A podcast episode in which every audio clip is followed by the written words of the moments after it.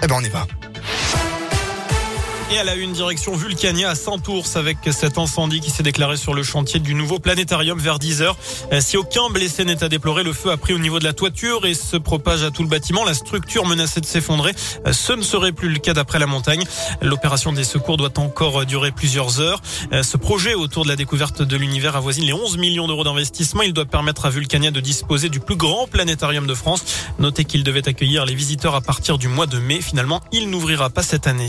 Le député modem de la quatrième circonscription du Puy-de-Dôme condamné cet après-midi à six mois de prison avec sursis, 8000 euros d'amende et 50 de privation du droit d'éligibilité. Michel Fanger, qui est aussi docteur, était poursuivi pour complicité d'escroquerie au préjudice de la caisse primaire d'assurance maladie puy-domoise. Il lui était reproché d'avoir fourni plusieurs prolongations d'arrêt maladie à un homme de son entourage. Ce dernier était alors en litige avec les organismes sociaux. Les avocats de Michel Fanger annoncent qu'ils vont faire appel.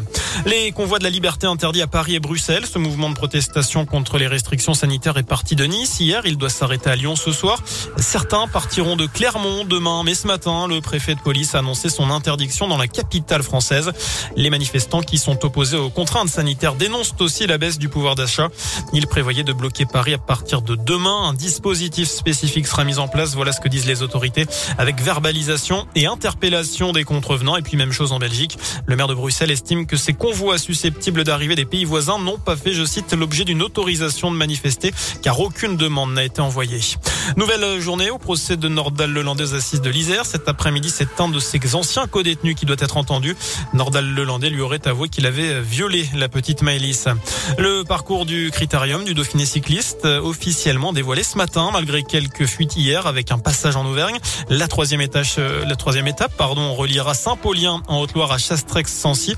Euh, c'est un rendez-vous sur le bord des routes le mardi 7 juin pour cette étape et à partir du 5 pour la 74e édition de ce critérium. Préparation avant le Tour de France le mois suivant. Au JO d'hiver, une journée blanche sans aucune médaille pour le camp français, que ce soit en snowboard cross chez les hommes, mais aussi en ski alpin. Alexis Pinturo a chuté et s'est en plus de cela blessé à l'épaule lors du slalom du combiné. Le compteur de la délégation française reste bloqué à six médailles, dont une en or. Et puis en rugby, la Ligue vient de dévoiler la date du match entre la SM et Bordeaux-Bègles, reporté il y a une semaine à cause du Covid à Clermont.